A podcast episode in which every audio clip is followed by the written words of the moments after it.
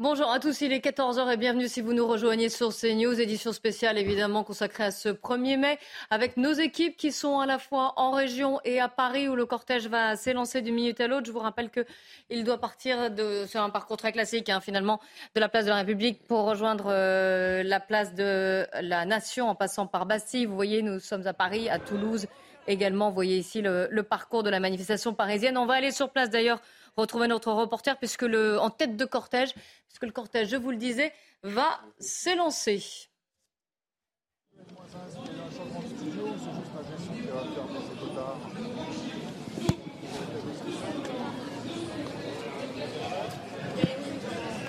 Alors, je pense que notre reporter nous ne nous entend pas. Forcément, c'est une manifestation, il y a beaucoup de bruit. Si, ça y est. je pense qu'on a établi la connexion. Euh, le cortège qui va partir donc de la place de la République, on est ici boulevard Voltaire si je ne me trompe pas, tout à fait en tête de cortège. c'est bon. Voilà, je pense que notre reporter nous entend. Oui, absolument. Nous sommes en tête de cortège. Le cortège qui va s'élancer d'ici euh, quelques minutes. Euh, nous sommes positionnés boulevard Voltaire devant euh, cette banderole unitaire, les principaux euh, leaders syndicaux qui se sont exprimés euh, longuement avant le départ de cette manifestation du 1er mai et ils ont affiché une unité syndicale à toute épreuve. Il faut dire que c'est la première fois depuis très longtemps que le 1er mai, la manifestation de 1er mai se fait avec une unité syndicale. Alors les, les leaders syndicaux étaient très satisfaits visiblement de la participation et de la mobilisation euh, des manifestations qui se sont déroulées euh, ce matin en région. C'est ce que nous disait euh, tout à l'heure Laurent Berger. Alors, pour l'instant, difficile de donner des chiffres sur la mobilisation parisienne. ce qu'on sait, c'est que les renseignements territoriaux attendaient entre 80 et 100 000 personnes. Alors, c'est vrai qu'il y a beaucoup de monde et c'est encore trop tôt pour vous communiquer quelques chiffres que ce soit. Oui, évidemment, hein, on, est, euh, on sera attentif aux, chiffres, mais ce sera plutôt en, fin de journée. Là, c'est le début de cortège qui s'élance donc, et vous l'avez rappelé, c'est le, dernier défilé unitaire depuis 14 ans. La dernière fois, c'était en, en 2009 parce qu'il y avait aussi un contexte financier, c'était la crise financière un peu particulier. Et là, les syndicats se mobilisent donc contre la réforme des retraites, contre le gouvernement aussi euh, plus généralement sachant qu'il se projette aussi sur deux autres dates qui sont euh, le 3 mai notamment et le 8 juin. Mais on en parlera une autre un peu plus tard. En attendant, on va aller au Havre. Vous savez qu'on attend le, discours de, Marine Le Pen qui doit s'exprimer donc en direct du Havre. Elle a troqué finalement euh, le traditionnel discours devant, devant la statue de Jeanne d'Arc à Paris pour aller s'exprimer au Havre. Johan Usain, ça ne doit rien au hasard évidemment. Le discours devrait commencer d'ici quelques, quelques secondes. Effectivement, Marine Le Pen qui est en train de prendre position sur, euh, sur la scène, qui va commencer son discours qui va durer une demi-heure, dans lequel elle va tenter de se démarquer du président de la République, tenter de se démarquer d'Emmanuel Macron, qui selon elle incarne depuis plusieurs mois maintenant le désordre. Elle va tenter de dire aux Français qu'elle entend incarner la paix sociale et la paix civile pour se démarquer à la fois du président de la République et, et de Jean-Luc Mélenchon. Marine Le Pen qui a d'ores et déjà les yeux rivés sur 2027, ses proches nous le confirment, elle y pense tous les jours, nous dit-on et son discours devrait évidemment refléter euh, tout cela. Marine Le Pen, donc, que vous allez pouvoir suivre en direct sur CNews depuis la ville du Havre, qui évidemment n'a pas été choisie au hasard, un, choix évidemment très politique. Marine Le Pen.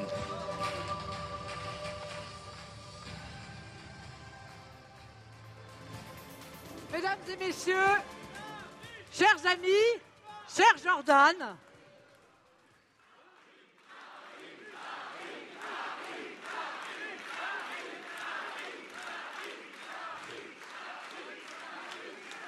Je ne cesserai jamais de le dire, la politique est un acte d'amour.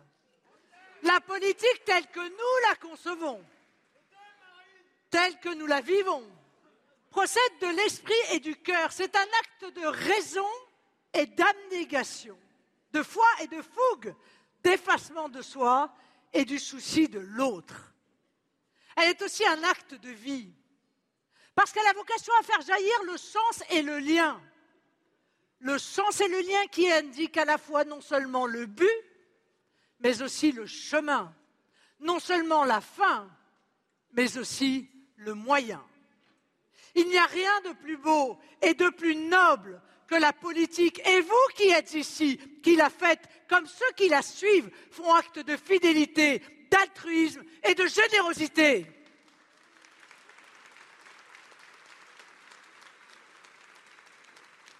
Il n'y a pas de témoignage d'espoir plus intense que de faire sienne la cause la plus juste et la plus estimable qui soit, sa patrie.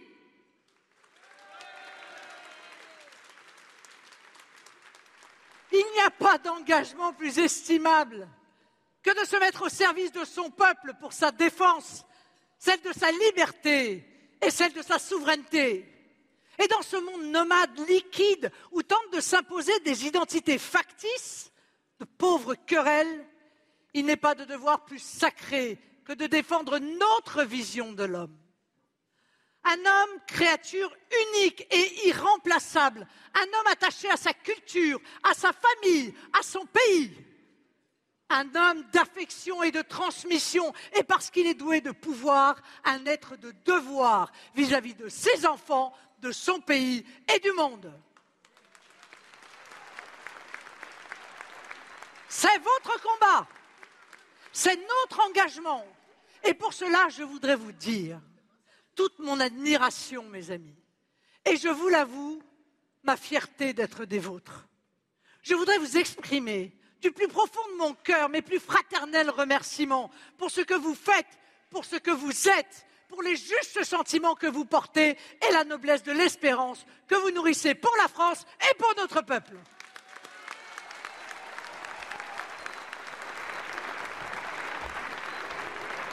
Qu'il me soit permis en ce jour de la fête du travail et de la patrie d'adresser mon salut affectueux et déférent à la France laborieuse et studieuse, celle qui invente, imagine, crée, innove et produit.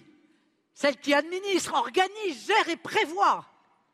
Celle des héros connus ou inconnus qui, chacun à leur niveau, tous dans un très admirable effort, apportent jour après jour leur pierre à ce merveilleux et prodigieux édifice qu'est la France.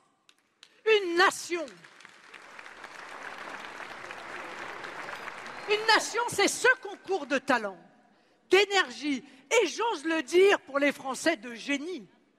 Une somme incomparable de qualités unies entre elles qui, au fil des centaines d'années d'histoire, a fait de la France ce qu'elle est, une grande nation, une belle nation. Cette grande et belle nation, eh bien, c'est aussi une nation combattante c'est celle qui fait de ses rêves un combat et de ses projets des réalités. C'est celle qui sait qu'il n'y a pas d'avenir sans unité, sans ambition haute, qui sait que rien ne s'obtient sans contrainte, sans effort, sans sacrifice. Davantage que quiconque nous connaissons le prix du bonheur et de la grandeur, puisqu'en tant que Français, nous avons le privilège d'en avoir goûté aux vertus et même à l'ivresse. La France, qui a pu vivre des humiliations et goûter à la gloire, doit tout particulièrement dans les circonstances difficiles conserver la religion de l'intelligence au service de l'homme et des hommes, au service du peuple et des peuples, en sachant toujours faire brûler au fond du cœur de chacun de ses enfants la fidélité au passé et le goût de l'avenir. C'est pourquoi, mes amis, le spectacle de ce qu'est devenue la France blesse nos cœurs de Français. Beaucoup n'ont plus l'impression de vivre, mais de survivre, de travailler en vain, de s'inquiéter pour les siens, pour l'avenir, pour la fin du mois, pour demain ou même pour ce soir. L'impression d'avoir perdu l'insouciance qui rend la vie légère, l'impression de ne plus reconnaître notre propre pays, qui était celui de l'élégance et du raffinement, de la douceur de vivre et du savoir-être, de la culture et de l'exaltation de la beauté du monde. L'impression de n'être plus chez nous, quand des quartiers entiers, des villes même, deviennent des enclaves étrangères, hostile à ce que nous sommes et que certains veulent importer chez nous des interdits d'autres lieux ou parfois d'autres temps Faut-il être aveugle pour ne pas voir ces scènes de tension et parfois de chaos devenus endémiques? Le triomphe des féodalités prédatrices, cet accaparement des biens et des existences, le sentiment d'épuisement, notamment pour les serviteurs de l'État, lorsqu'il faut écoper un bateau qui fait eau de toutes parts. La violence s'est partout insinuée. Elle semble surgir de nulle part, des coins sombres des rues, de décisions venues d'on ne sait où, absurdes et inhumaines, mais aussi tombant d'un pouvoir enfermé dans un méprisant et maintenant un agressif entre-soi. Au fur et à mesure que s'efface l'État, au fur et à mesure que s'érode le lien national, les Français ont le sentiment d'être livrés aux prédateurs, ceux d'en haut et ceux d'en bas, à une oligarchie et à une voyoucratie, à des forces illégitimes qui broient les âmes et qui brisent les corps, mais qui ont toutes deux atteinte à la dignité des hommes. Partout où porte notre regard, nous sentons notre nation glisser, notre pays échapper à son histoire et notre peuple tourner le dos à son glorieux destin. Nos dirigeants coupés du peuple et des réalités envisagent l'exercice du pouvoir comme une épreuve de force avec le pays, un bras de fer permanent avec les citoyens, avec les institutions, avec la réalité et parfois même avec la raison. Cette intransigeance aveugle du pouvoir n'est pas la marque de la fermeté, mais du raidissement. Il n'est pas le signe de l'autorité, mais de la fébrilité. Il ne reflète pas une volonté d'action, mais une tentative de soumission des situations et des gens. En politique, les décisions s'obtiennent par l'adhésion et non par la force. En démocratie, par le consentement et non par le fait accompli en République par le biais des institutions et non par des ruses de procédure. Chacun doit être conscient que ce qui nous arrive n'est pas la faute à pas de chance, ni le fruit du hasard, un fruit amer et empoisonné. Rien ne vient sui generis, rien ne procède d'un maléfice qui toucherait la France. Tout ce qui arrive est le résultat de décisions politiques de nos gouvernants, plus ou moins lointaines, plus ou moins avouées, plus ou moins assumées. La plupart d'ailleurs. La plupart ont été voulues, décidées, mises en œuvre sciemment. Les autres relèvent d'abstentions qui sont trop fréquentes pour ne pas être volontaires, trop convergentes pour être fortuites. Le prix de l'énergie. Mais ne vous trompez pas. C'est l'affaiblissement du nucléaire, c'est la fermeture de Fessenheim, c'est la guerre énergétique déclarée dans le cadre de sanctions irréfléchies. Les pénuries, elles résultent de la croyance mondialiste dans la spécialisation planétaire des productions et de l'abandon de notre souveraineté industrielle et agricole. La délinquance, procède de la rencontre, certains diraient de l'intersectionnalité, du laxisme judiciaire et de l'immigration anarchique. Mayotte en est aujourd'hui le plus cruel exemple. L'appauvrissement collectif et individuel, et il découle du déclassement généralisé, et je le crois programmé, de l'explosion fiscale, de l'écrasement des salaires, le tout bien sûr au bénéfice des spéculateurs. En clair, le malheur qui touche tant de Français vient de dirigeants désinvoltes, indifférents, insuffisants et méprisants.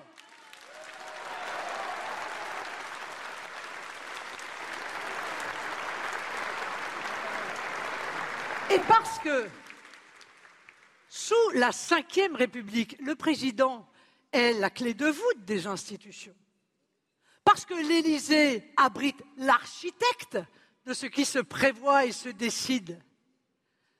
La cause de nos mots tient en un mot ou plutôt en un nom Macron.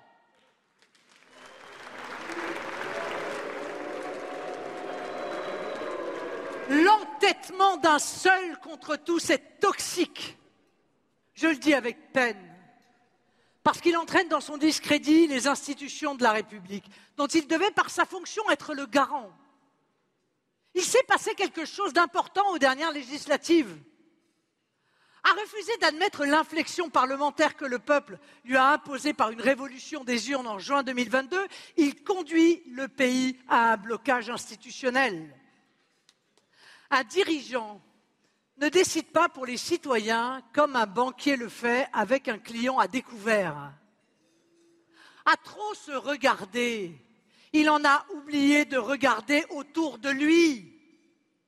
À trop s'enfermer dans des certitudes, il a oublié ce que disait le général de Gaulle à propos de la Constitution, de notre Constitution. La Constitution de 1958 que j'ai tant voulu, n'est-ce pas la primauté du citoyen sur tout le reste?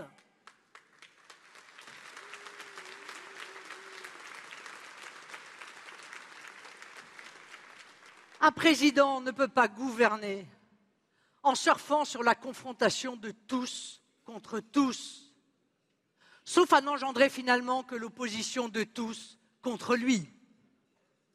En ignorant l'esprit des lois et en dirigeant contre l'opinion unanime une violence institutionnelle, il provoque, entretient et même alimente la tentation condamnable de la violence de rue.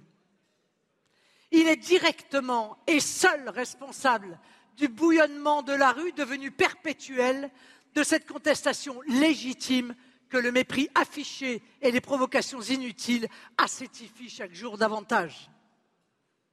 D'une réforme contestée, il a amené le pays à une crise institutionnelle et d'une crise institutionnelle à une impasse politique. Il ne faudrait pas que son entêtement puéril fasse basculer le pays dans le désordre et le chaos symbole terrible de l'impuissance politique. L'État ne parvient plus à organiser la visite d'un monarque d'une nation amie. Les ministres n'arrivent plus à se déplacer pour l'inauguration du moindre rond-point. Mais quand sera-t-il des JO qui devraient être une grande fête nationale et sportive? Faut-il s'attendre encore à une nouvelle humiliation? Emmanuel Macron voulait mettre le pays en marche, il l'a mis en panne.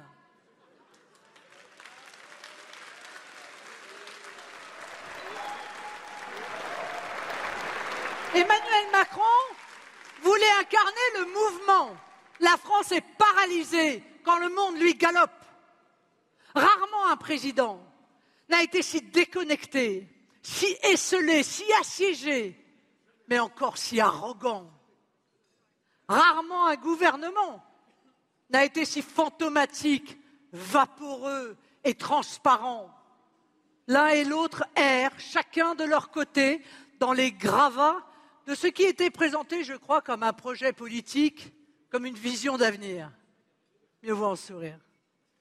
Rarement dans l'histoire de la cinquième, le décrochage a été si évident et si affligeant. Les pays étrangers, et particulièrement nos amis européens, nous regardent avec stupeur, avec incompréhension, et ce qui est plus grave, avec tristesse et pitié. C'est là un jugement, que dis-je, un jugement, une sentence, qui devrait en haut lieu faire réfléchir, je ne sais pas, conduire à l'humilité, à l'introspection. Mais ce pouvoir lui-même épuisé, en est-il seulement capable? Mais si bien sûr le tempérament d'un dirigeant conditionne grandement les conditions politiques et humaines, l'exercice du pouvoir, c'est au fond le projet qu'il porte. C'est lui qui détermine le mouvement. Lorsqu'il croit que l'usure peut être une stratégie, il se trompe. Lorsqu'il croit que ce n'est qu'un mauvais moment à passer, il se trompe. C'est un rejet de sa personne, c'est un rejet de son projet.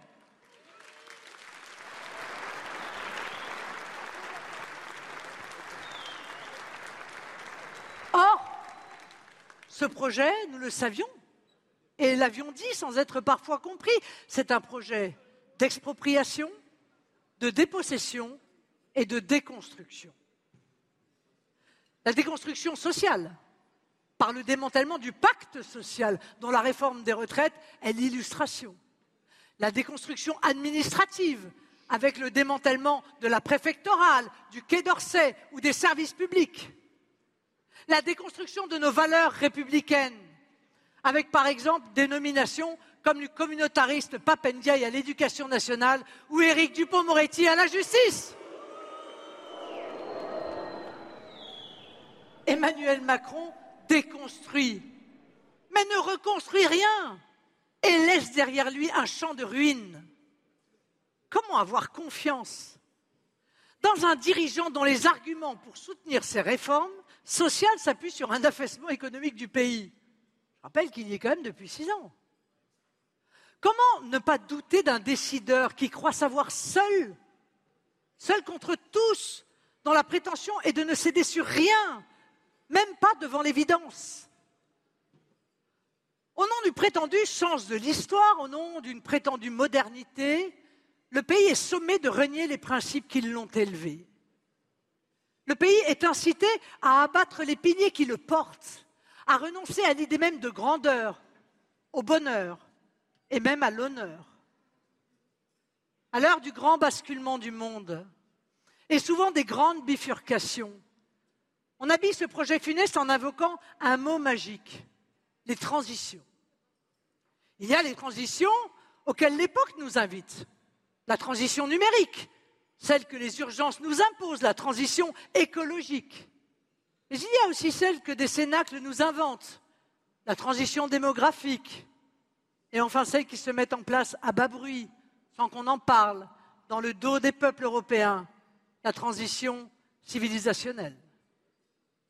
La transition numérique, c'est celle que l'Union européenne n'a pas vu venir dans les années 2000. Et cette défaillance impardonnable nous laisse aujourd'hui otages des GAFAM américains et des BATX chinois.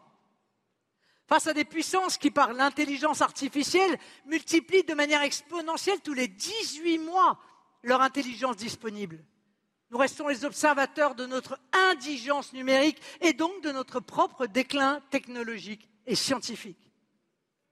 La promesse de progrès de l'Union européenne s'est révélée être un Tchernobyl technologique.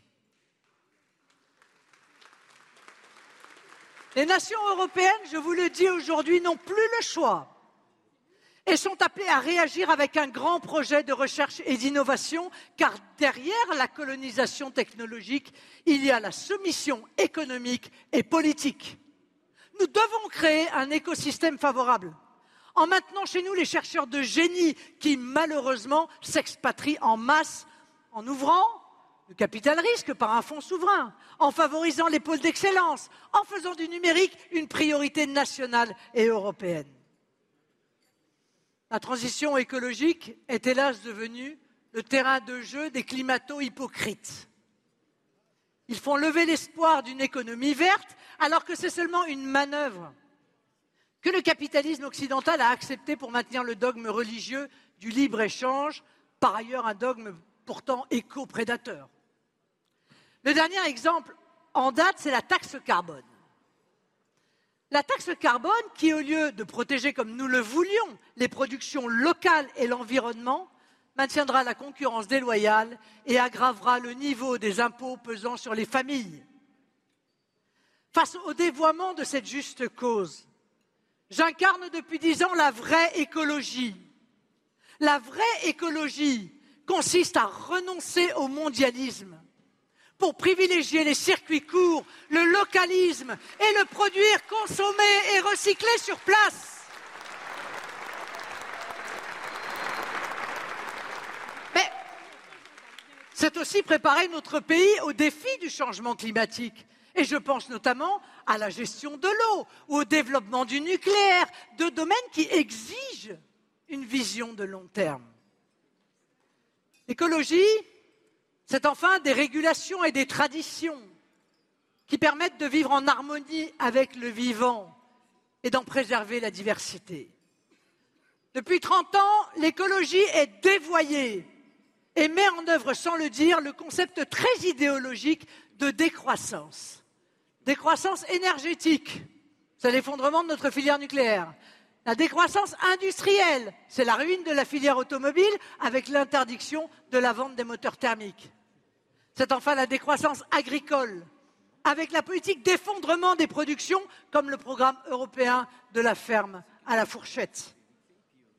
S'effacer, ce n'est pas sauver la planète, c'est laisser la place aux autres.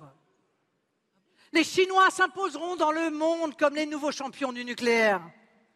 Les Coréens n'arrêteront pas les voitures thermiques et en vendront dans le monde entier.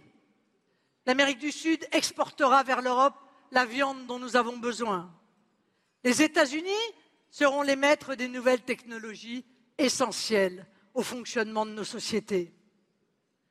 La révolution prétendument écologique que l'on nous vend n'est pas une balade au milieu des fleurs, mais un saut dans les orties de l'écologie punitive, dans les ronces des normes, dans les épines des nouvelles taxes. C'est une révolution dont les premières victimes sacrifiées seront les plus fragiles, les plus pauvres. Mais surtout, cette révolution mangera ses enfants en les poussant vers toujours plus d'exigence et je dirais même de radicalité. Je vais prendre un exemple qui va vous éclairer. L'écologie punitive a fait la chasse à la voiture thermique. Bien. Elle est appelée à disparaître au profit des voitures électriques, pour l'essentiel d'ailleurs produites en Chine, dans des conditions écologiques catastrophiques et importées dans des cargos polluants. Or, les voitures électriques ne sont pas encore sur le marché européen que l'Union européenne prépare pour septembre un nouveau règlement pour s'attaquer aux particules fines émises par les pneus.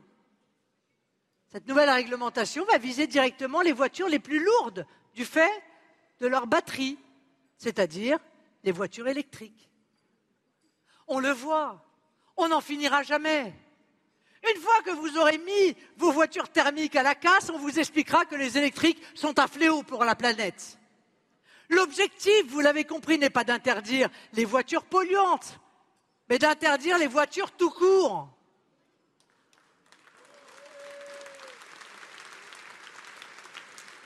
Comprenez bien, comprenez bien, mes chers amis, que derrière cette démarche très idéologique rôde l'idée de la disparition de l'activité industrielle et même de toute activité humaine.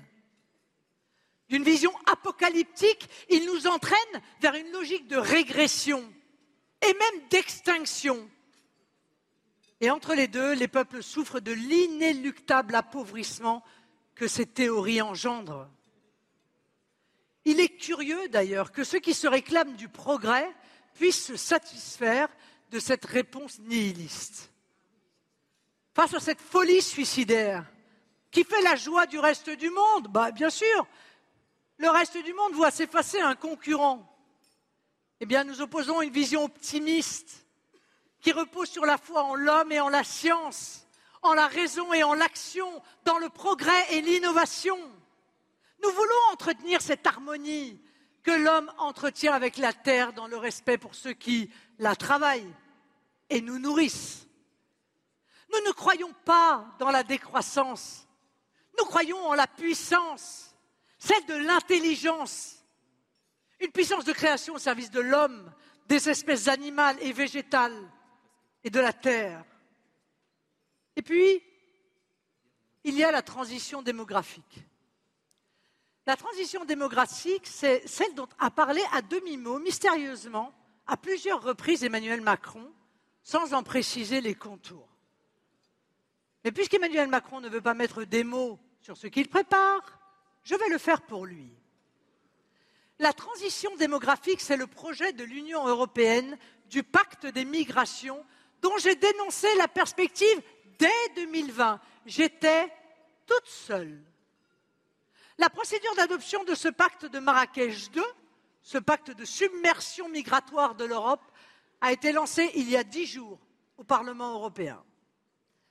Ce pacte met en place quatre orientations. Les États seront dessaisis de la compétence migratoire au profit de la Commission de Bruxelles et seront placés pour l'accueil et les expulsions sous la surveillance des experts et des ONG. Un. Deux, pour sécuriser les migrations, un pont maritime sera organisé entre l'Afrique et l'Europe et confié aux ONG, c'est-à-dire aux activistes d'extrême gauche. Trois, les États se verront imposer des relocalisations, c'est-à-dire l'installation d'une immigration de peuplement dans nos campagnes. Quatre, enfin, les expulsions seront dissuadées. Vous l'avez remarqué, ce pacte commence à être appliqué. La France, qui se veut le bon élève de l'Europe, bien sûr, commence à le mettre en œuvre avant même son adoption avec SOS Méditerranée qui débarque des migrants à Toulon ou les relocalisations dans de très nombreux villages. Lorsque l'on détourne le droit d'asile, on ruine le fondement de cet acte essentiel de protection. Ce projet de submersion migratoire doit mobiliser tous les Français. Nos solutions que nous rappellerons, bien sûr, aux prochaines élections européennes sont fondées sur l'arrêt des flux migratoires, le respect de la souveraineté migratoire des nations,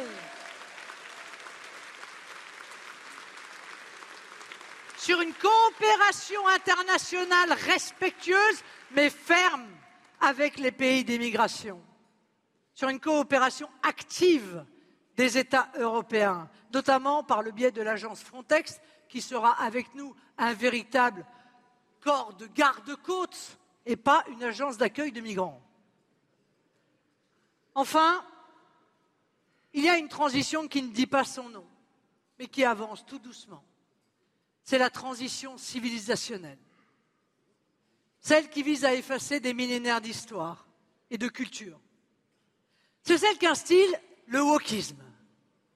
Cette idéologie de la culpabilisation occidentale, de l'orchestration d'un ressentiment général, de la négation de nos repères, de nos valeurs. Être woke, c'est se considérer d'abord comme une victime. Et donc, c'est voir dans chaque voisin un oppresseur potentiel. Un oppresseur qui, dès qu'il est désigné, est voué à une condamnation définitive, sans pouvoir se défendre, sans même pouvoir attendre la moindre rédemption. Dans ces prétendues théories qui relèvent d'un mauvais délire et surtout de beaucoup d'ignorance, même la langue est oppressive. Tout comme les textes classiques qui doivent être expurgés, l'histoire ou les mathématiques qui seraient trop élitistes. L'idéologie woke, c'est la fragmentation de communautés en groupes hostiles les uns aux autres. C'est le triomphe d'identités artificielles exacerbées par des groupuscules minoritaires. C'est la négation de la science au profit de croyances et de ressentiments. C'est la mise en danger psychologique des enfants. C'est finalement la théorisation de la haine de tous contre tous, chère à Emmanuel Macron, la guerre de chacun contre chacun. L'idéologie woke s'est donnée pour mission d'abolir là encore les frontières. La différenciation des sexes, la différenciation des espèces entre hommes et animal, tout concourt à l'utopie de l'unicité du monde, une utopie dangereuse. Quand nous, nous croyons en l'altérité harmonieuse et dans la diversité du monde.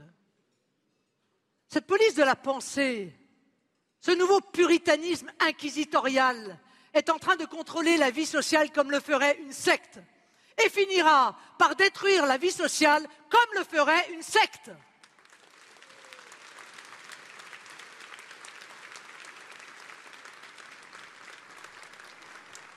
Le déboulonnage des statuts, le saccage de notre langue par une écriture dite inclusive, la disparition de la notion même de femme biologique, la mise en œuvre de transitions de genre dès l'enfance, c'est-à-dire de mutilation physique ou chimique, l'institutionnalisation de la discrimination dite positive, l'injonction à l'autoflagellation historique, l'interdiction des libertés académiques au nom de théories prétendument scientifiques, la différenciation des espèces, le retour du blasphème pour protéger l'obscurantisme.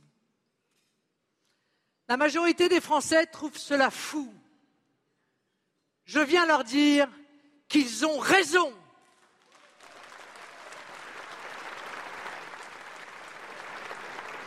Et que fort de nos valeurs françaises, nous nous opposerons à ce poison insidieux, mais néanmoins violent. Comme point commun à cette intersectionnalité des oppressions, c'est la haine de nos valeurs, de nos sociétés, de notre civilisation. Entendons-nous bien, nous ne sommes pas dans le domaine de la morale, ni de la censure, mais voulons un débat éclairé des citoyens. Nous pensons nécessaire de contrer cet instrument de fragmentation massive de nos sociétés. Ce qui est en jeu dans ce combat culturel, c'est la conception de l'être humain comme créature douée d'une dignité particulière. C'est la vision que nous avons des relations interpersonnelles. C'est l'harmonie nécessaire entre les hommes et les femmes. C'est l'esprit des Lumières, la valeur de la raison comme fondement scientifique de l'humanisme, des valeurs républicaines que sont la liberté, l'égalité et la fraternité. C'est l'unité qui forge la destinée commune. C'est là un combat transpartisan et transnational qui doit rassembler en France et en Europe les démocrates, les républicains, les laïcs, les féministes réels et de façon plus générale la très grande majorité des citoyens, à commencer par les parents soucieux de l'équilibre et de l'épanouissement de leurs enfants.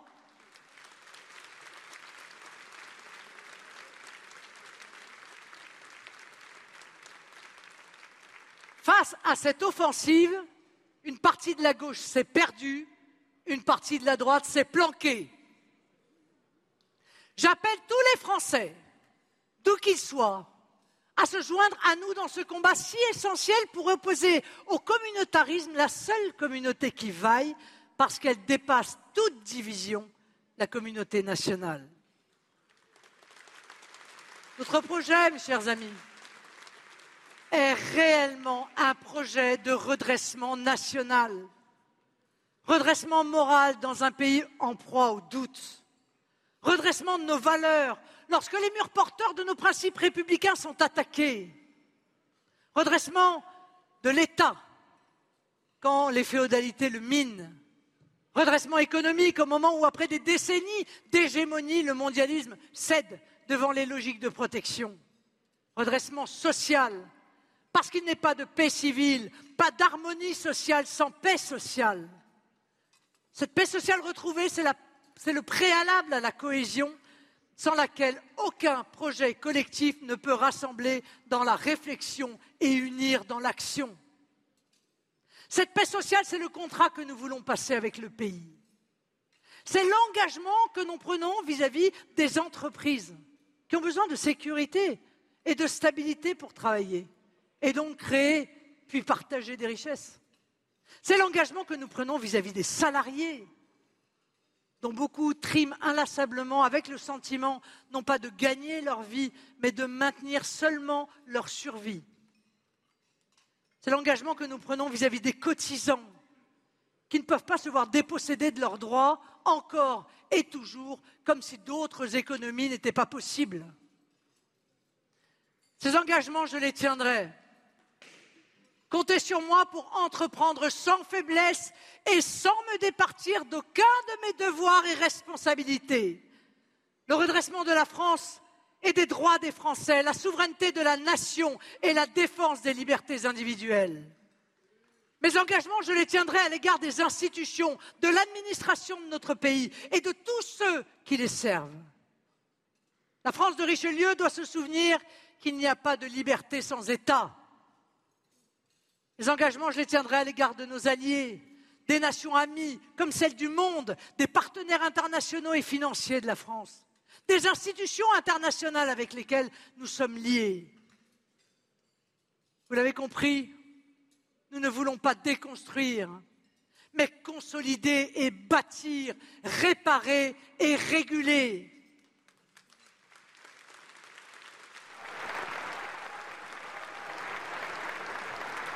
Parce que la France est la France. Elle restera loyale à ses engagements et à sa vocation. Plus encore, elle retrouvera la stabilité avec pour direction centrale la sécurité à l'intérieur, la paix à l'extérieur. Cette tâche, j'en ai conscient, j'en suis consciente, est immense. Mais elle est aussi enthousiasmante. J'appelle tous les fils et filles de France à s'unir pour retrouver dans l'unité et la fraternité l'énergie salvatrice, celle qui conduit dans les voies de l'honneur et de la grandeur, celle qui permettra d'ouvrir pour nos enfants les chemins qui conduisent au bonheur.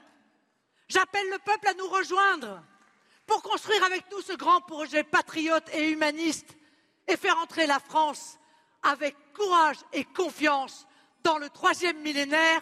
Vive la République, vive le peuple, vive la France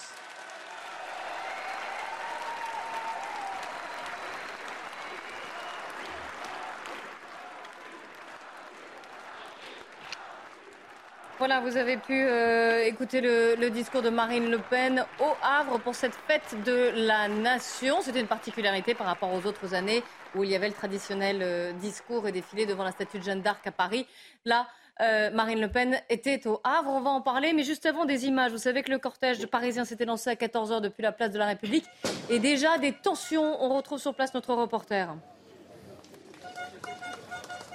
Oui, euh, Clélie, déjà de nombreuses euh, tensions. Le, cortège était lancé avec un léger retard. Il y avait euh, énormément d'éléments radicaux encagoulés eh bien, qui ont directement insulté la police. Vous l'entendez certainement.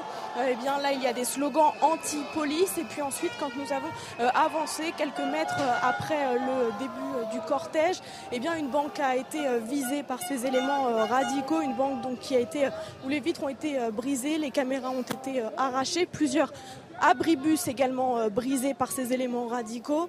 Euh, il y a même un abribus qui a été, euh, qui a été incendié par ces éléments radicaux. Et puis il y a aussi un Naturalia, une boutique alimentaire qui a essayé d'être brisée par ces mêmes éléments. Et donc voilà, nous avons aussi assisté à des échanges, des jets de projectiles qui ont été envoyés sur les forces de l'ordre.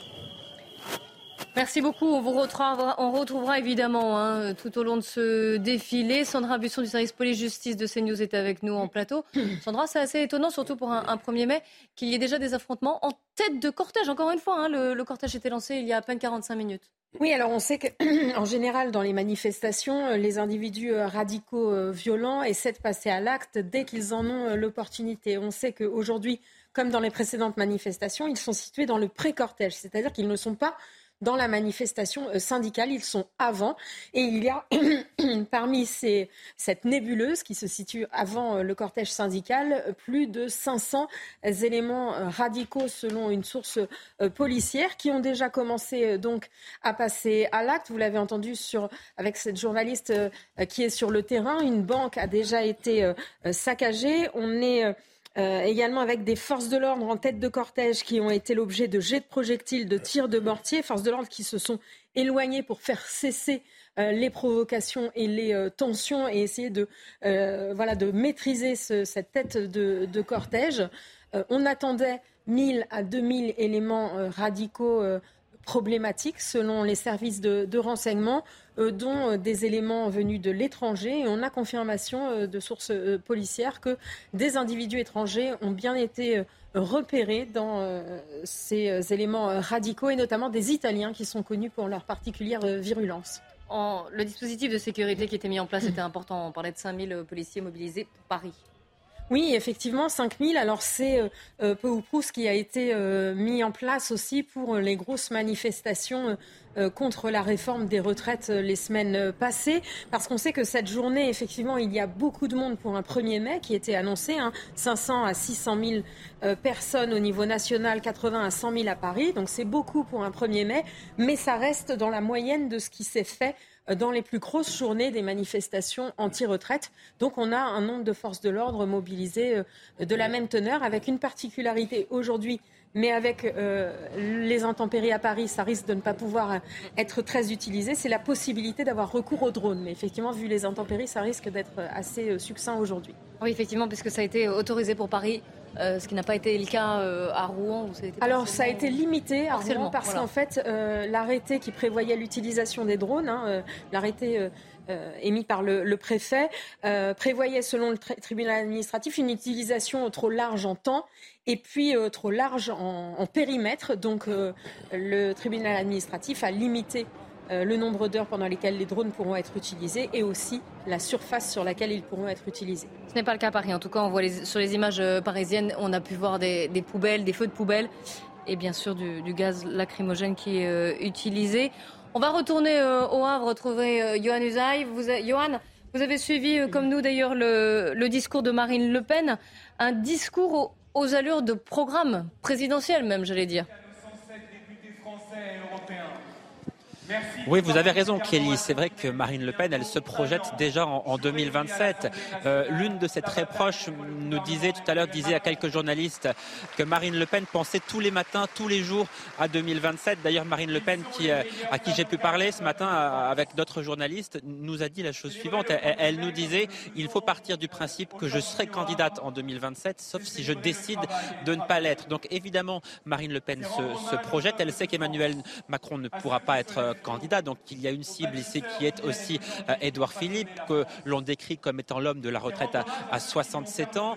Et puis Marine Le Pen, elle s'en est pris tout de même au, président de la République, qu'elle accuse un peu de, tous les maux qui frappent la France euh, en ce moment. Marine Le Pen, en fait, elle a voulu dépeindre dans son discours Emmanuel Macron en président du désordre et elle a fait cette promesse aux Français ici sur euh, cette scène des, des docks du Havre. Elle a affirmé aux Français que si elle était élue, eh bien, elle serait la présidente de la paix sociale et de la paix civile. C'est ainsi que Marine Le Pen entend se, démarquer. Voilà quelle sera sa stratégie dans les prochains mois et dans les prochaines années. Se démarquer d'Emmanuel Macron qui a bien du mal à apaiser le pays en ce moment, mais se démarquer également de Jean-Luc Mélenchon qui lui appelle en quelque sorte à la révolution. Eh bien Marine Le Pen, elle, souhaite incarner l'apaisement. C'est ce qu'elle a essayé de faire sur cette scène en développant beaucoup de thèmes. Bien sûr, elle a parlé du pouvoir d'achat, elle a beaucoup parlé d'écologie plus que d'habitude. Elle a parlé euh, du wokisme et l'information principale, e-, effectivement, c'est que Marine Le Pen euh, souhaite incarner l'alternance. Ça n'est pas nouveau, bien sûr, mais c'était manifeste aujourd'hui. Elle se place vraiment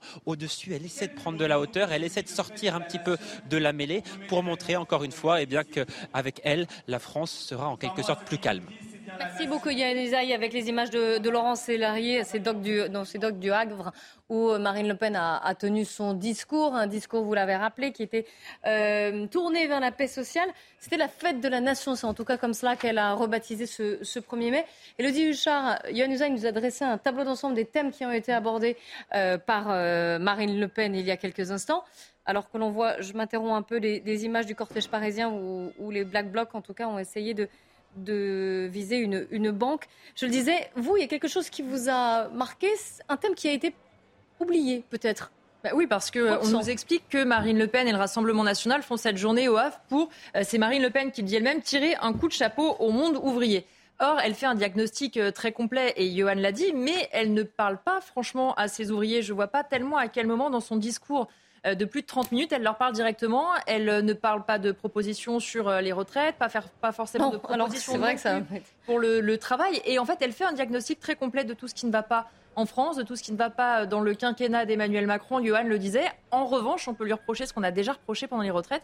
Il n'y a pas énormément de propositions et surtout, elle veut aujourd'hui mettre en avant ce monde ouvrier et c'est quelque chose qu'on n'a pas entendu du tout pendant cette, cette demi-heure, d'ailleurs qu'une demi-heure. Les bruits que vous entendez sourds sont à Paris, hein, en direct du, cortège parisien. On vous l'a dit déjà, il y a des tensions, des affrontements avec des, un black bloc, un premier black bloc en tête de cortège, des feux de poubelle, des gaz lacrymogènes. Euh, on, va d'ici quelques instants, nous retournerons dans cette manifestation parisienne. Un mot, Jean-Claude Dacier, sur, euh, sur Marine Le Pen et son, et son discours. Un mot, parce que tout ce qui a été dit là me paraît excellent et convenir parfaitement à la réalité du discours. Pour ceux qui en doutaient encore, euh, c'est une candidate qu'on a vue euh, au Havre euh, en ce début d'après-midi. On la voyait même quand elle est arrivée, souriante, marchant lentement, s'adressant à la population avec un discours qui, effectivement, vous avez raison, n'était pas spécialement destiné aux ouvriers ou à ceux qui souffrent.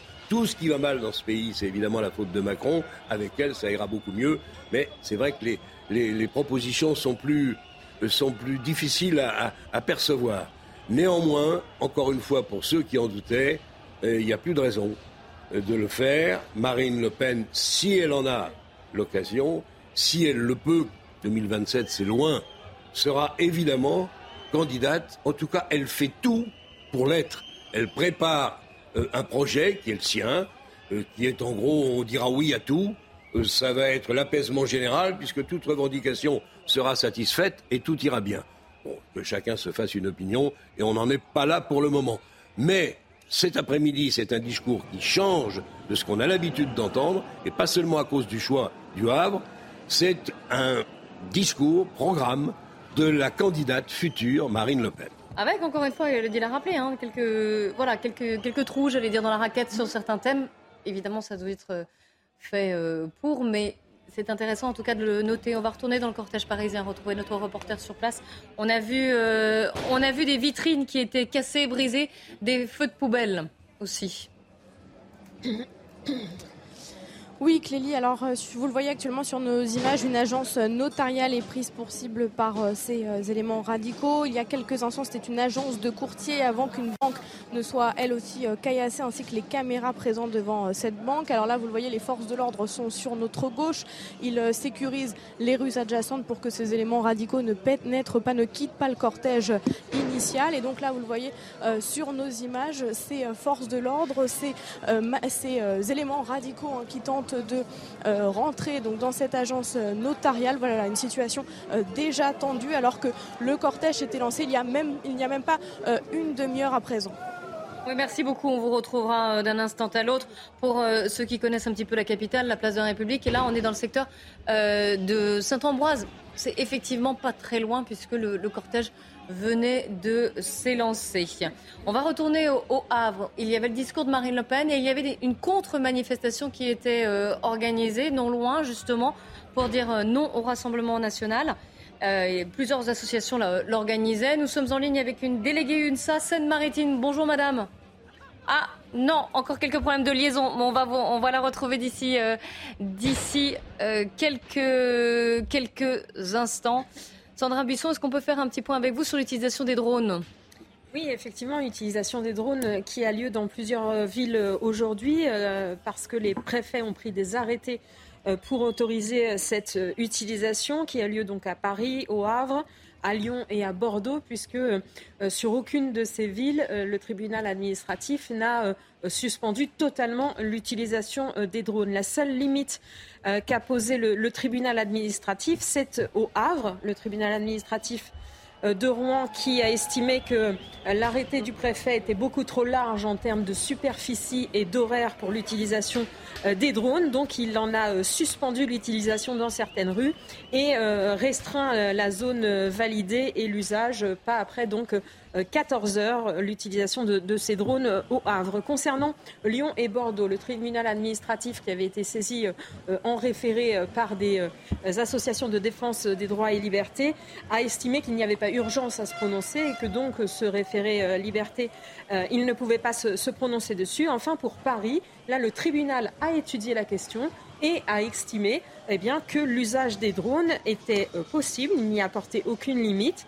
Le euh, tribunal administratif qui considère qu'il y avait euh, réellement des risques sérieux de violence et de troubles à l'ordre public, que les drones permettaient d'avoir une vision élargie facilitant le maintien de l'ordre et le rétablissement de l'ordre, que les forces de l'ordre ne pouvaient pas atteindre le but de la sécurisation autrement, euh, notamment parce que le plus souvent les caméras fixes sont dégradées, et puis euh, parce que les requérants, selon la justice administrative, n'établissaient pas que l'usage de ces drones portait une atteinte grave et illégale aux droits et aux libertés. Donc les drones sont autorisés aujourd'hui à Paris, mais vu la météo, il y a fort à parier qu'ils ne puissent pas voler très longtemps.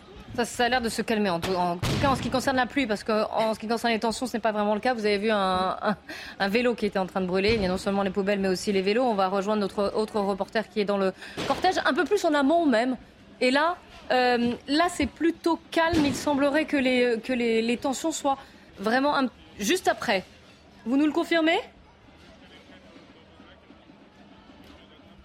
Au niveau du début du cortège officiel, avec euh, euh, les premiers euh, cortèges syndicaux et la situation est beaucoup plus calme que celle qui était décrite tout à l'heure. C'est un défilé plutôt bon enfant. Il y a des familles venues avec, avec leurs enfants. Alors un cortège qui a été copieusement arrosé il y a une dizaine de minutes par un très violent orage.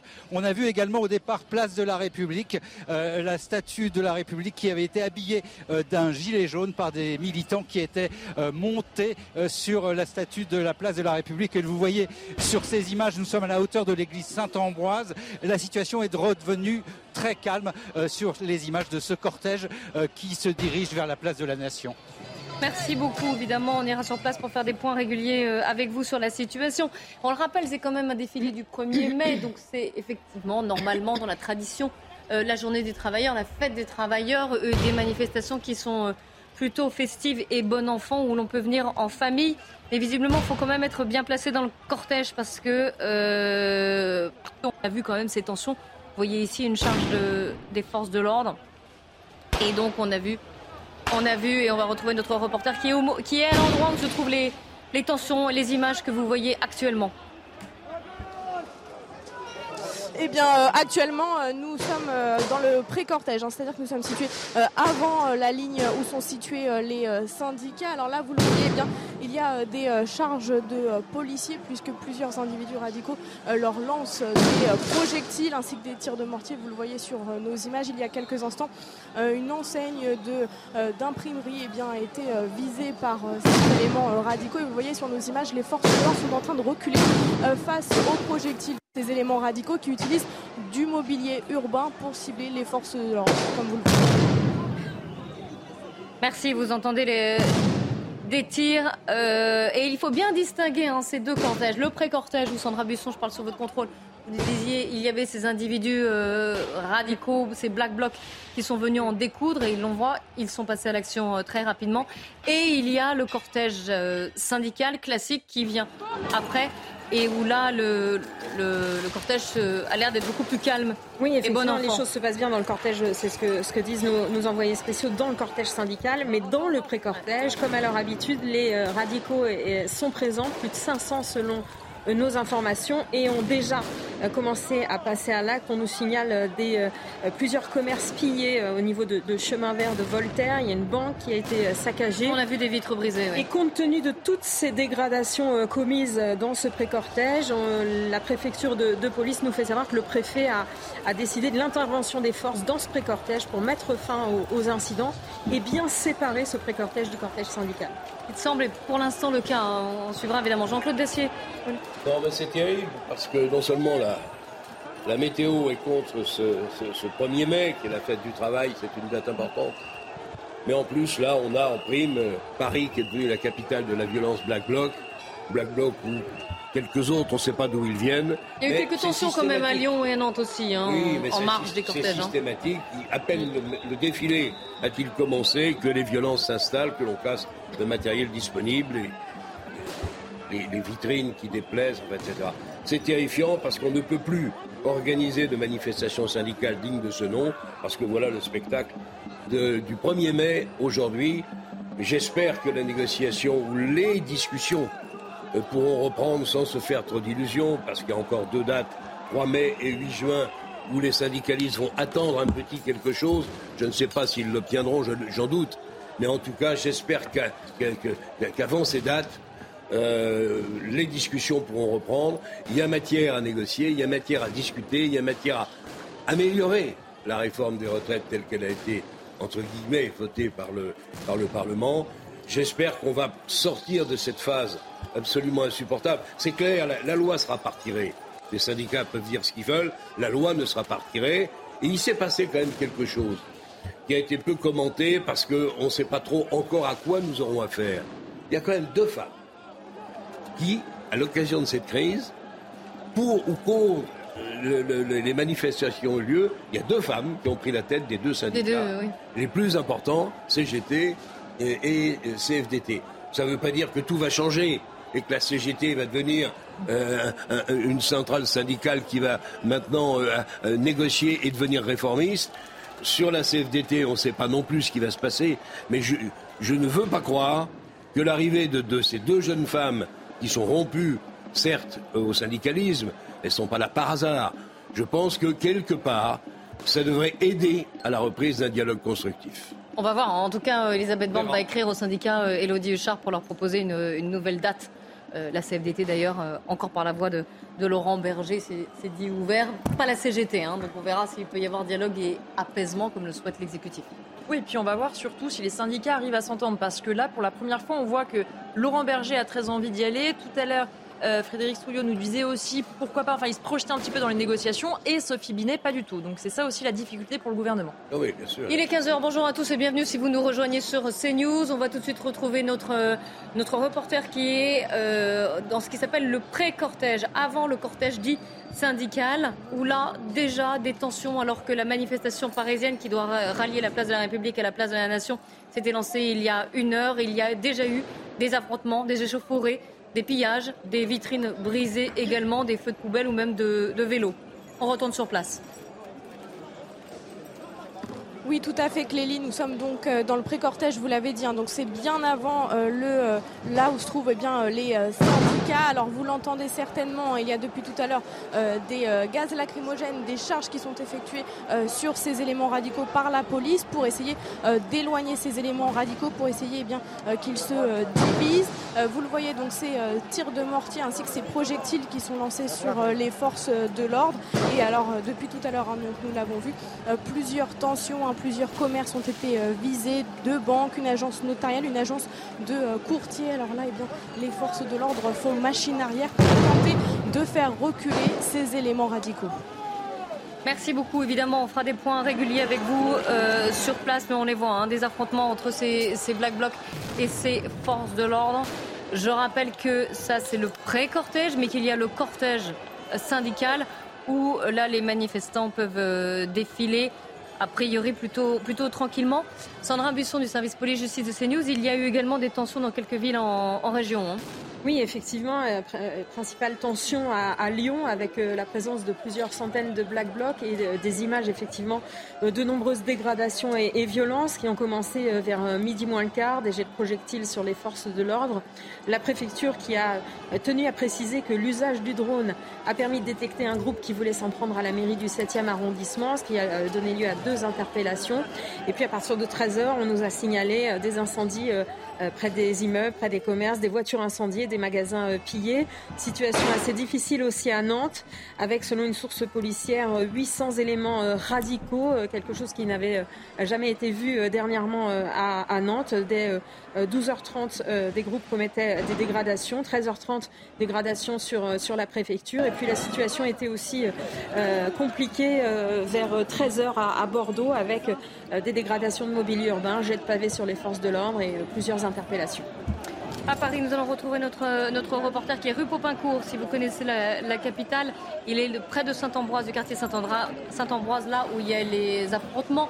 C'est pas très loin de la place de la République, comme quoi effectivement le cortège a très peu avancé.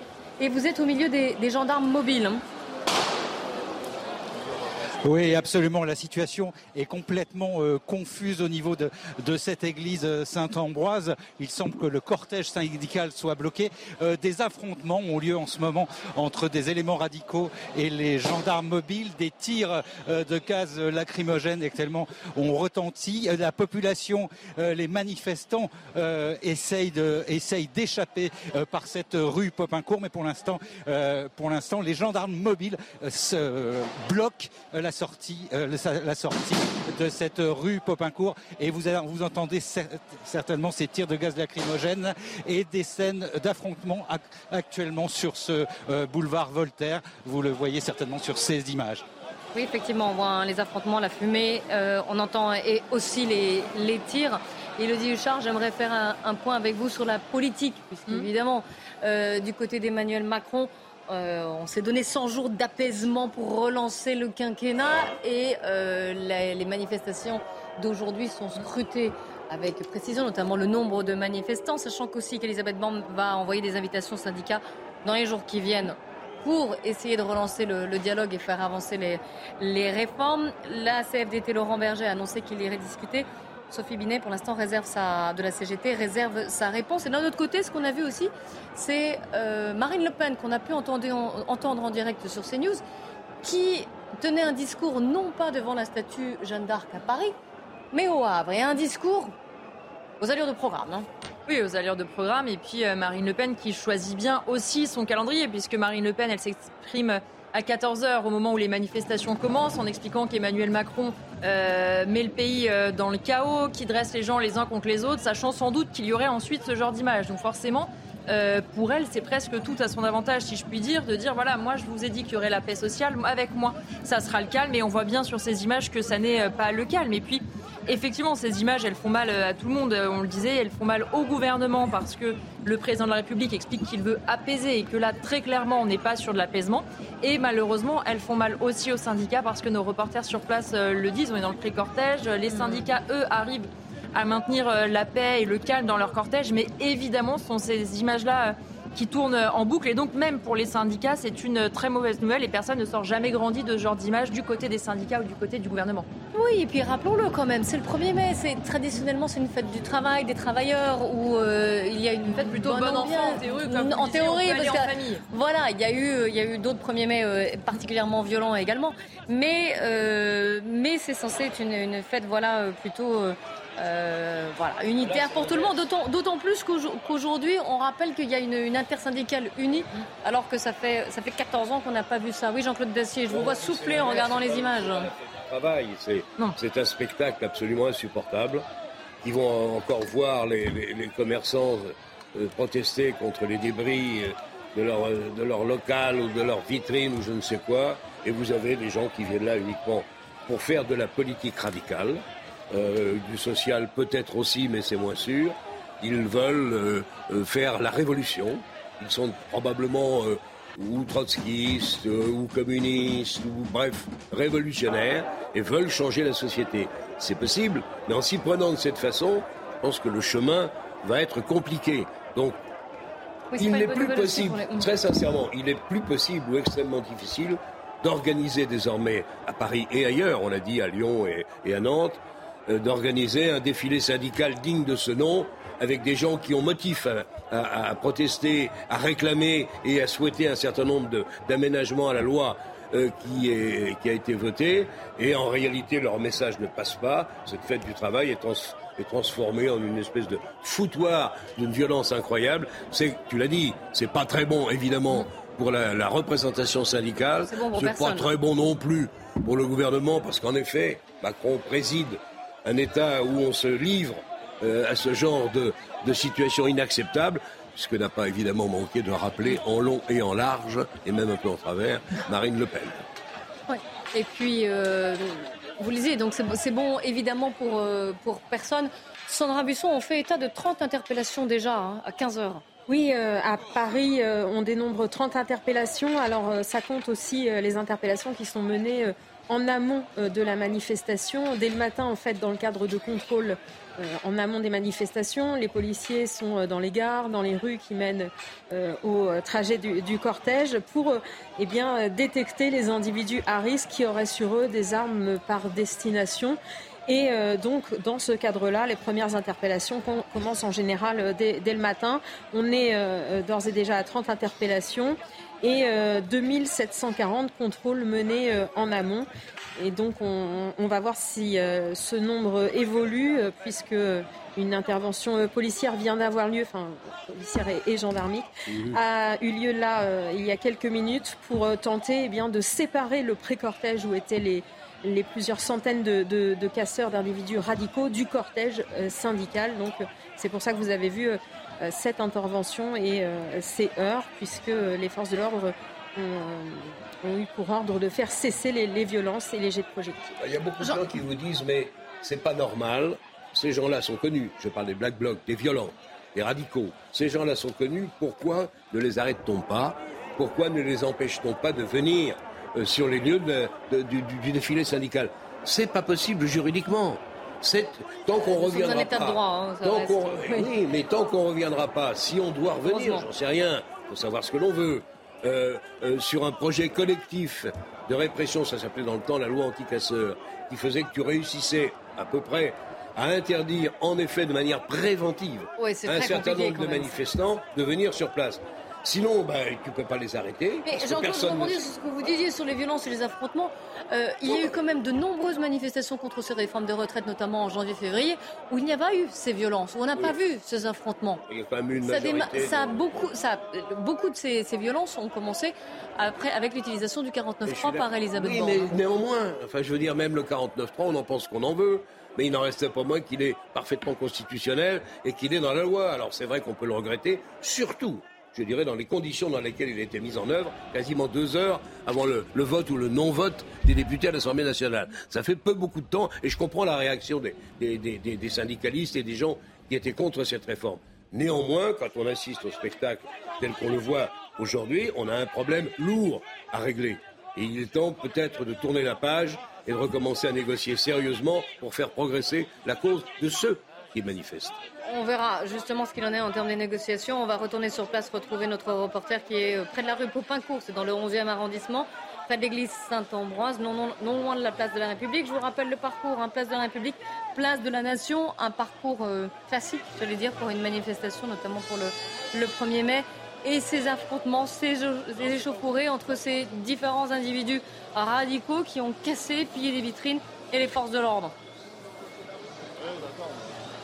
Oui, absolument. La situation est tout à fait euh, complètement euh, confuse sur euh, ce boulevard Voltaire. Vous avez d'un côté les forces de l'ordre qui tentent de repousser les éléments radicaux de ce pré-cortège qui ces éléments radicaux qui s'étaient réfugiés dans la rue Popincourt. Cette rue Popincourt a été bloquée et maintenant ces éléments radicaux font face aux forces de l'ordre au niveau du boulevard Voltaire. Le cortège officiel, le cortège syndical euh, pour l'instant euh, est bloqué. Il y a eu euh, des vélos, des vélos incendiés. Il y a eu une, agence bancaire qui a été attaquée. À ce stade, la manifestation s'est arrêtée. On voit, vous le voyez peut-être sur ces images, des participants à la manifestation qui cherchent à quitter le boulevard Voltaire par la rue Popincourt, qui cherchent à échapper à, à ces tirs de gaz lacrymogène.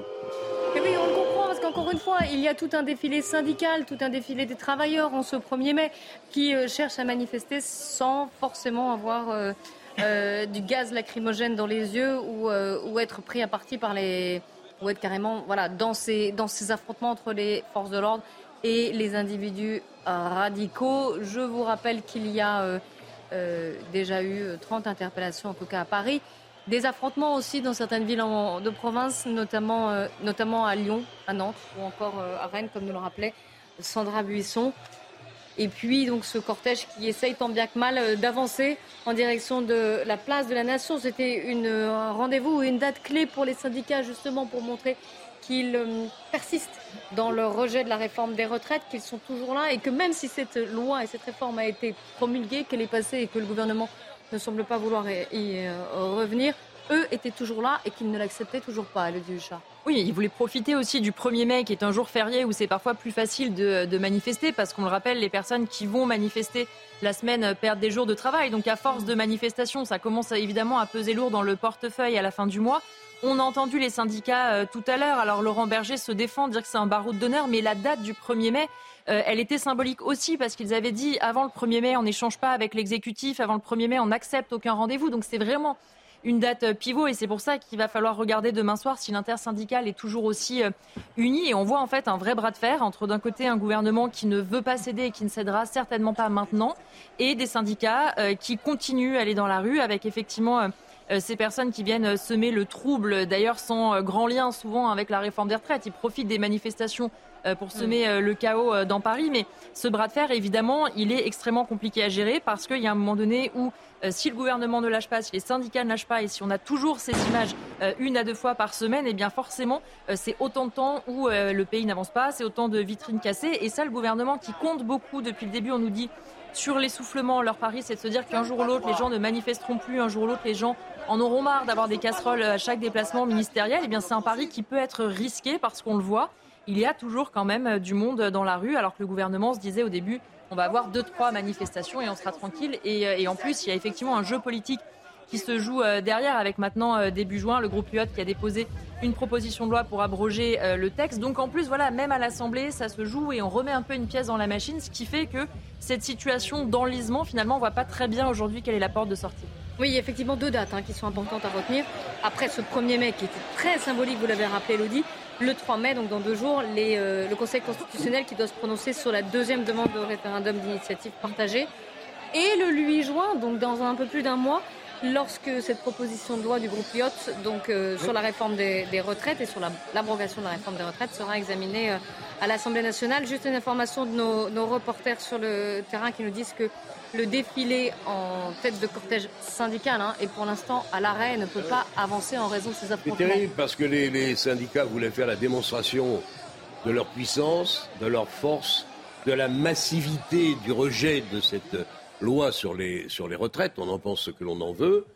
Et là, ça va être pour eux extrêmement difficile parce que j'imagine qu'un certain nombre de manifestants, notamment les familles, ont été découragés, ont eu peur des violences qui étaient en cours. Autant là de, verra, de, sortir du cortège. Mais... N'anticipons pas. Voyons déjà euh, le, nombre de, participants ce soir. Mais on voit bien que la fête, entre guillemets, la fête est gâchée, la fête du travail est gâchée. Ah oui, effectivement. On va retourner sur place, évidemment, dès qu'on le pourra. Retrouver de nos envoyés spéciaux qui sont sur le, sur le terrain et qui vivent cette manifestation parisienne, encore une fois, qui est... Euh, à l'arrêt, euh, alors que le pré-cortège, là où les Black Blocs étaient euh, massés, avant le cortège euh, syndical, très tôt, il y a eu des échauffourées, des violences, des dégradations, des pillages parfois, comme vous nous le racontiez, Sandra Busson. Et vous le voyez ici, hein, des, charges en tout cas des, forces de l'ordre. On voit aussi de nombreux pompiers qui viennent éteindre les feux de poubelle ou les feux, même un feu qui a été mis à un vélo dans Paris. Voilà, vous voyez ici les forces de l'ordre qui avancent et tentent finalement de séparer ce pré-cortège du cortège syndical, justement pour que, euh, pour que les, personnes qui souhaitent manifester, les travailleurs, j'allais dire, mais euh, puissent le faire de manière euh, sereine, paisible. Oui, effectivement, une intervention des forces de l'ordre qui a débuté vers 15 heures pour euh, séparer le pré-cortège où se trouvent, euh, selon nos informations, plus de 500 éléments radicaux euh, violents, les séparer du cortège syndical classique où là il n'y a pas de, violence. on nous a signalé plusieurs boutiques pillées au niveau de, de, chemin vert de Voltaire, une attaque de banque, d'assurance. Pour l'instant, on est à 30 interpellations dénombrées à, Paris et selon nos informations, plusieurs individus d'ultra-gauche étrangers ont été repérés euh, dans la capitale, notamment des Italiens et des Anglais. Les Italiens qui sont euh, connus pour leur particulière virulence dans euh, ces événements et qui sont connus donc pour leur détermination à faire dégénérer euh, les cortèges. On peut peut-être euh, signaler euh, que la situation depuis le début des manifestations anti-retraite se passe bien dans les cortèges syndicaux et non pas en pré-cortège où se trouvent les radicaux. Et à tel point que ça insupporte les individus d'ultra-gauche parce que ça se tient correctement dans euh, le cortège syndical, notamment parce qu'il y a ce service d'ordre. service d'ordre, bien sûr, des syndicats. syndicats.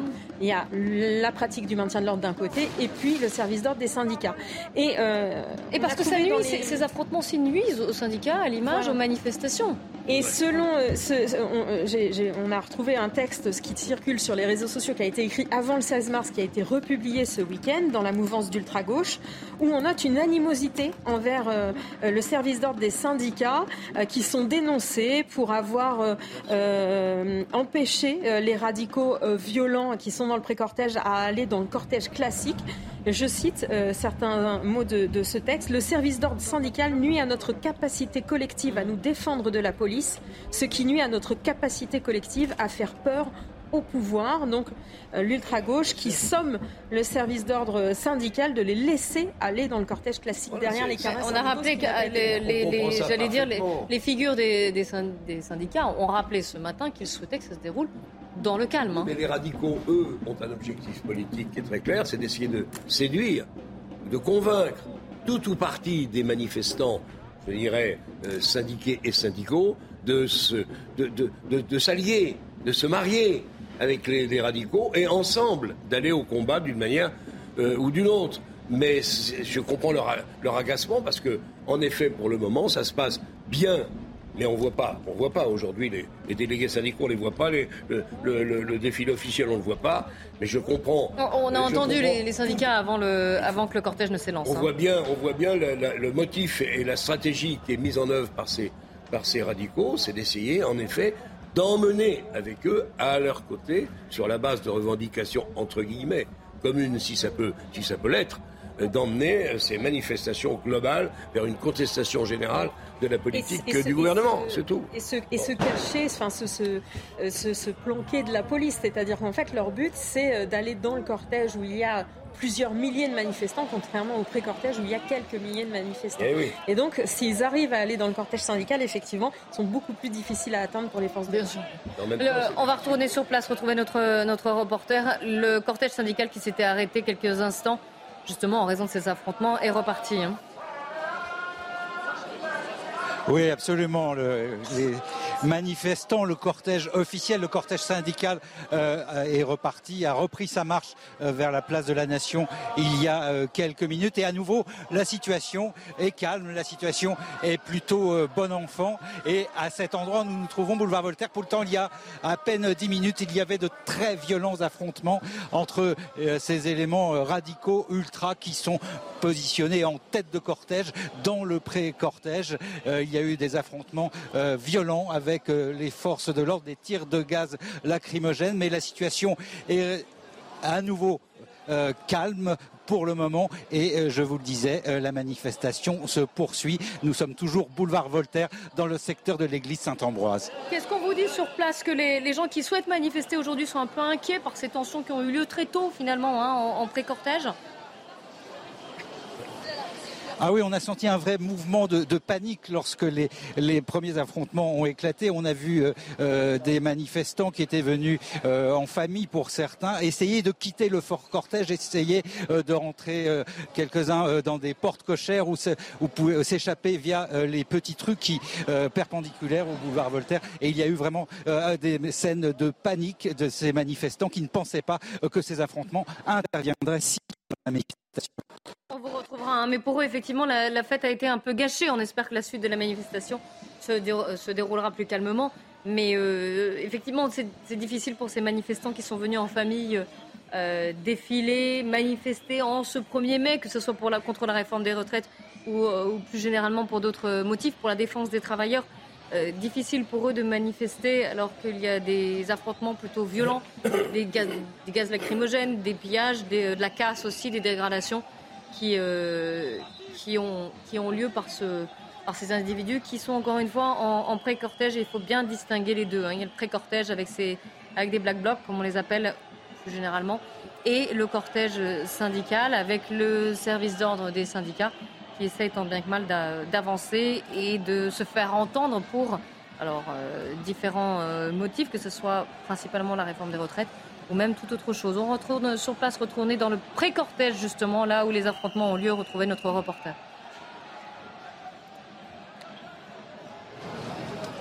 Nous sommes donc euh, encore une fois euh, devant euh, le cortège des syndicats. Nous sommes au niveau du pré-cortège même. là, vous voyez cette lignée de forces de l'ordre eh bien, qui bloque l'accès à ces éléments radicaux pour qu'ils ne fassent pas machine arrière.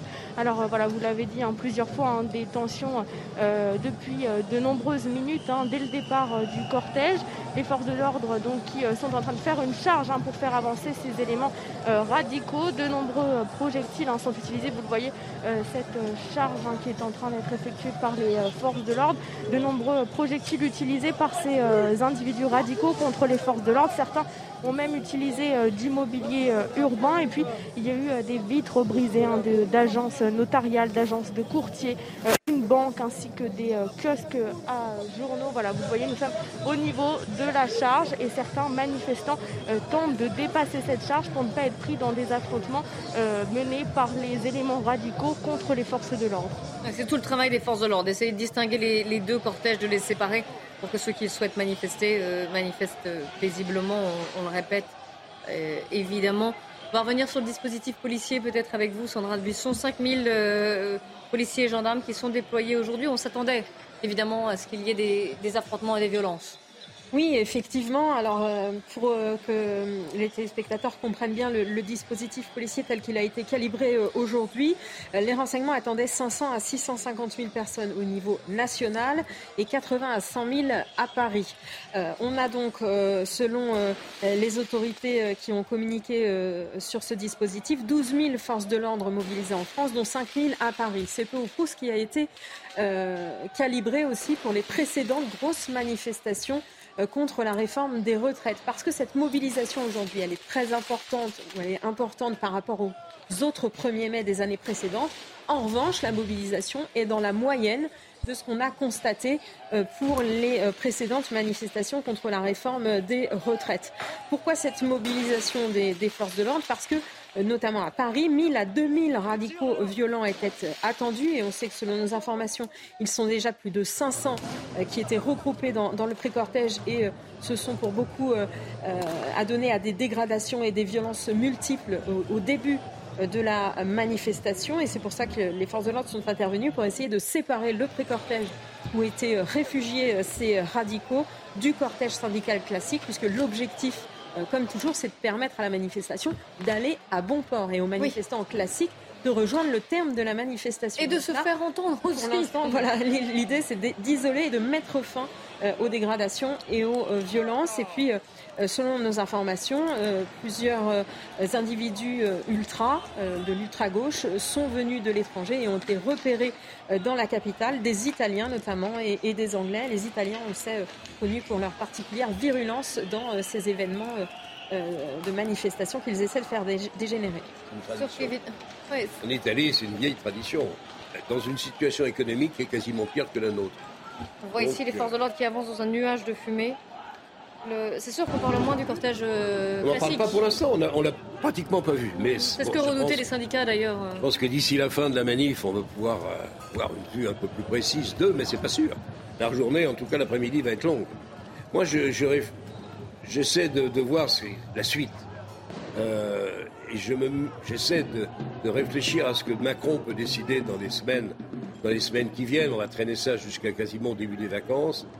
Mais je me dis que son, sa politique euh, affichée partout et de l'en même temps est en réalité euh, euh, une recréation du centre qui ne fonctionne plus dans des temps difficiles. Mais surtout, c'est si il y a un dialogue il sur les deux tableaux. À l'heure actuelle, il perd sur les deux tableaux. La droite le trouve trop mou, trop complaisant, et pas assez répressif et pas assez radical vis-à-vis des, mouvements tels qu'on les voit aujourd'hui.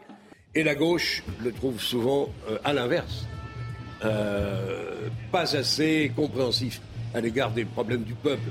Au total, je crains qu'il perde sur les deux tableaux. D'ailleurs, on sent très bien monter, et le dit c'est vrai, un sentiment global anti-Macron qui est profond, qui est large, qui est lourd. Ça ne veut pas dire que, ben, au jour d'aujourd'hui, il a un problème. Il faut, me semble-t-il, ils réfléchissent quand même. Mais au-delà du, en même temps, ce que vous disiez, et, juste dans le sens où euh, euh, on le voit là où il, euh, lui, il cherche à avancer, à aller sur d'autres terrains, d'autres réformes, et à renouer le contact avec les Français. Il a fait plusieurs déplacemts en Alsace, dans l'Hérault ou encore dans le Doubs. Il est accueilli par des manifestants au bruit des casseroles, on en parle suffisamment, et des gens qui lui reprochent sa politique en général et surtout, évidemment, cette, euh, cette réforme des retraites qui ne passe pas. Et c'est plus d'ailleurs au-delà même du fond, c'est surtout la méthode, la forme qui est critiquée, on l'entend en tout cas. Oui, c'est la forme parce que en fait, euh, l'opinion publique est très largement euh, contre cette réforme et donc forcément pour les gens qui manifestent d'avoir une telle réforme qui passe comme ça dans un texte financier pour permettre un 49.3 avec un temps contraint, ce sont des choses qui apparaissaient peut-être étrangères aux Français mais qui ont très bien compris maintenant comment le gouvernement avait avait manœuvré. Après, on le rappelle, il y a une notion de censure qui a été euh, déposée, elle n'a pas été euh, adoptée et donc le gouvernement n'a pas été renversé. Il y avait aussi cette euh, possibilité-là, mais forcément aujourd'hui le président de la République, tout comme son gouvernement, ils sont inaudibles. Cette nouvelle feuille de route, elle est, elle est déjà assez réchauffée. C'est des mesures qui, pour la plupart, étaient dans le programme du président de la République. Et forcément, chaque fois qu'il va sur le terrain, il y a les casserolades dont on parle beaucoup. Et donc, forcément, pour les Français, euh, de savoir qu'on va euh, changer l'école, changer la santé, oui, ça les intéresse et c'est concret et sans doute que ça les intéresse, mais c'est pas le moment pour eux. Et donc, on a une opinion publique qui est en décalage avec l'exécutif, parce qu'une opinion publique qui ne souhaite pas tourner la page, qui veut se mobiliser jusqu'au bout, qui espèrent encore que la réforme puisse être retirée ou abrogée. Et d'un autre côté, on a un gouvernement qui nous dit maintenant il faut que le pays avance. Mais le problème pour Emmanuel Macron, c'est qu'il n'a pas le pouvoir de décider quand les Français passeront vraiment à autre chose. Et hmm. quand on voit ces images, on se dit qu'a priori, c'est pas demain la veille que les Français vont se dire c'est bon, la réforme maintenant, on est lassé, euh, on n'a plus choix, on arrête de manifester, on arrête d'aller euh, taper sur des casseroles. Il n'y a pas de majorité à l'Assemblée nationale et les républicains sont peu tentés de donner un coup de main sur tel ou tel projet de loi. C'est ça qui va rendre long d'ailleurs la fin du quinquennat. Les réformes qui restent à faire ne sont pas des réformes qui attireront une grande popularité ou une grande sympathie du public. Il va falloir faire des économies, travailler davantage. J'en passe. Et j'oublie, néanmoins, ça reste à faire. Sans majorité à l'Assemblée nationale, ça ne va pas être facile. Il peut y avoir une majorité qui se retrouve sur tel ou tel aspect.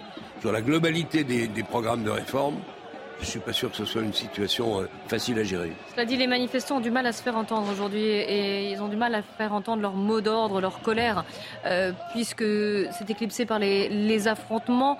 Et euh, on nous le dit, on va retourner sur place, hein, retrouver notre reporter. Plusieurs manifestants finalement fuient ces affrontements avec les Black Blocs. Ils quittent même le cortège.